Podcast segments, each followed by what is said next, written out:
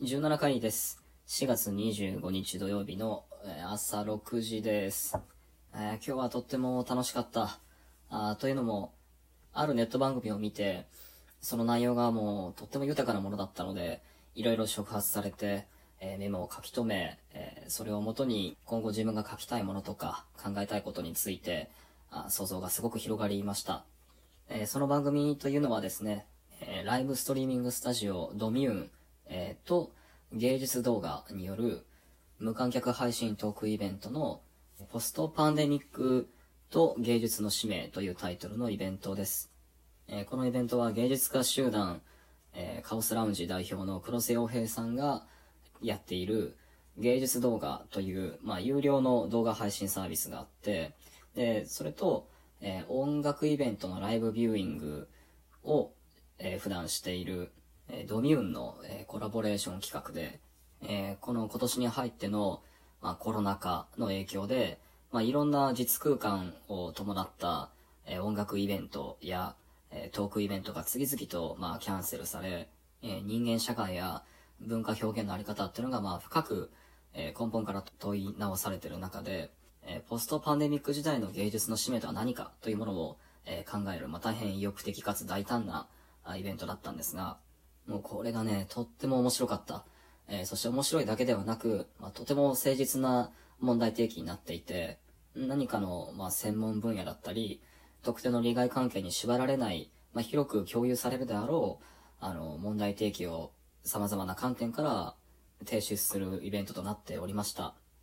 で、計5時間のすごい長丁場のイベントだったんですけど、で、僕はちょっとこう途中で用事があったので、どうしても視聴を離脱せざるを得ず、あの、最初の方しか見れなかったんですけどね。まあ、たったそれだけでも、もう大変示唆に富む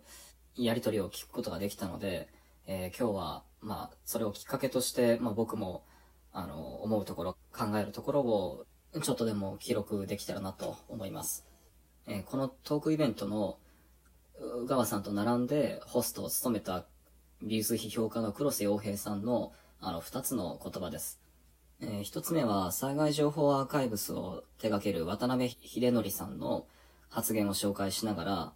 黒瀬さんが述べた見解です。えー、それはこの、まあ、コロナによるパンデミックを、まあ、仮に災害だとして捉えるならば、その情報をアーカイブする際に問題となるのは、この災害には外部がないということだと。というのも、震災の被害というのは、えー、目に見えない低線量放射線というのが、まあ今も飛来しているとはいえ、きっかけとなったのはあくまでもそのオブオブジェクトレベルの、つまり物の破壊が関わってるからであって、えー、物が壊れた、物が流された、あで、その流され堆積したものをさらにどこに運んだかという、えー、私たちの体の外のものの移動の来歴を残すことで私たちが災害に対してどうリアクションしたかということがアーカイブできるのですが、えー、このコロナ禍の厄介なところというのはこのコロナ禍を災害として何をアーカイブしようにもその資料というのは私たちに関わるサブジェクトのレベルのものばかりでえー、つまり、まあ、3密という言葉だったり、ソーシャルディスタンシングだったり、その、誰と会ったか、えー、どこへ行ったか、誰と距離を取ったかといった、人対人のそれぞれが持つ内なるコンセプト、主題みたいなものしか抽出できないと。あつまり逆を言えば、この災害情報は物として外在化、未だされてないと。えー、そしてこの災害の解決自体も我々の中の何パーセントが、まあ、免疫抗体を獲得したかだったり、えー、我々が何パーセントの致死率を回避するかという話に終始するので、えー、災害の最中も、そして災害の解決もサブジェクトレベルのものばかりだと。であるならば、えー、この災害を、まあ、外在化させ、つまり物、物として体の外に置き、自体の経過を測ることができるのは、だからこそ、えー、芸術や文化表現といった、えー、外在化できないものを外在化させる想像力、えー、にしかできないのだという話でした。そして2点目。えこれはとてもシンプルな提言で、離れること、え触れ合わないことがむしろ今、社会的な身振りであると、えされた中で、えしかしそれでは当然のことながら、えー立ち行かないことってのはいっぱいあるわけですよね。まあそれはつまり、接触を避けたくても、えー接触せざるを得ない役割を分担させられてる人、えーあるいは、いわゆるクリエイティブな仕事だって、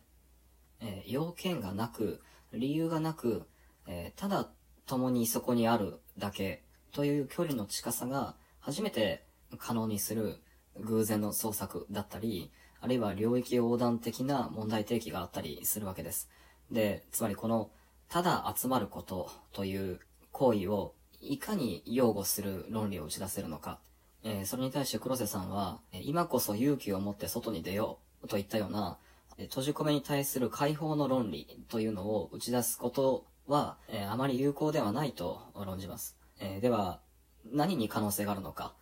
えーそれは誘惑することだと言いました。えー俺たちは濃厚接触している。で、それは確かに危険だ。えー危険なのだが、にもかかわらず俺たちはこんなに楽しそうにしている。この楽しそうな感じ、君も気になってこないかといったように、密室の感染空間へ、どうしても入りたくなるような誘惑の戦術を考える必要があると。まあ簡単に要約すれば、この二つの発言というのが、まあ僕に特に響いた番組のハイライトです。でしかし念のため断っておけば、まあ当然のことながら、クロスさんは、そして宇川さんも、えー他の登壇者たちも、えー感染拡大を予防するための対策を考えること自体、えーそして、え死者数や医療従事者たちへの負担を軽減するための、え施策というのも、もちろん否定されるべべきではないと、留保を置きながら議論を交わしていました。えーさて、この二つの発言なんですが、あ僕は、まあ、かねてより関心があった、ある論点で、えーこの二つはとても、えー興味深いものであるように思いました。えそれは、官能性についてです。え結論から言えば、僕には黒瀬さんのこの二つの発言というのは、官能性は政治化できないと言ってるように聞こえるんですね。官能性はコントロールできないものであるからこそ、政治が最後に抱える問題であり、同時に、えそこが接触の希望でもある、えーと、そういう話をしているように聞こえました。えー僕は、このコロナショックの報道が過熱し、あらゆるキャッチフレーズが、あの、国政から発表される中で、あの、常に感じてきた違和感があって、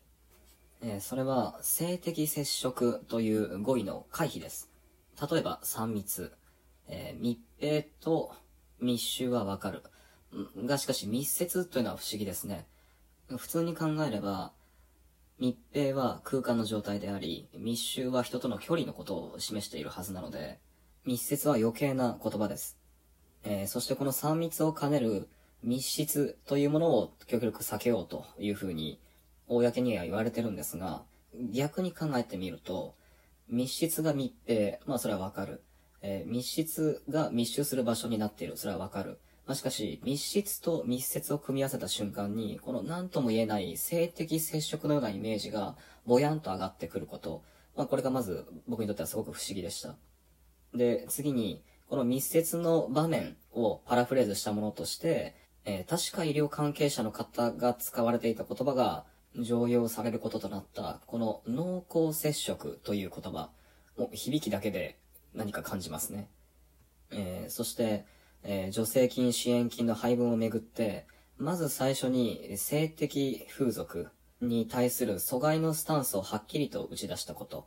えーこの性的接触を暗に禁止しながら、しかし、性的接触のイメージからなるべく離れるように努めた語彙の操作。えーこれには官僚たちの試行錯誤が何か感じ取れるようです。えーそして不思議なことに、性的接触の禁止を迂回させた語彙を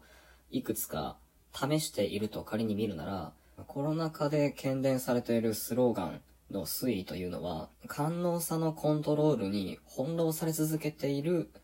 政治の姿が見えてくる。なぜなら、性的接触を外因させた語彙というのは、それが遠回しであればあるほど、官能性をより強めた隠語つまり、よりエロい言葉になるからです。えー次回続きます。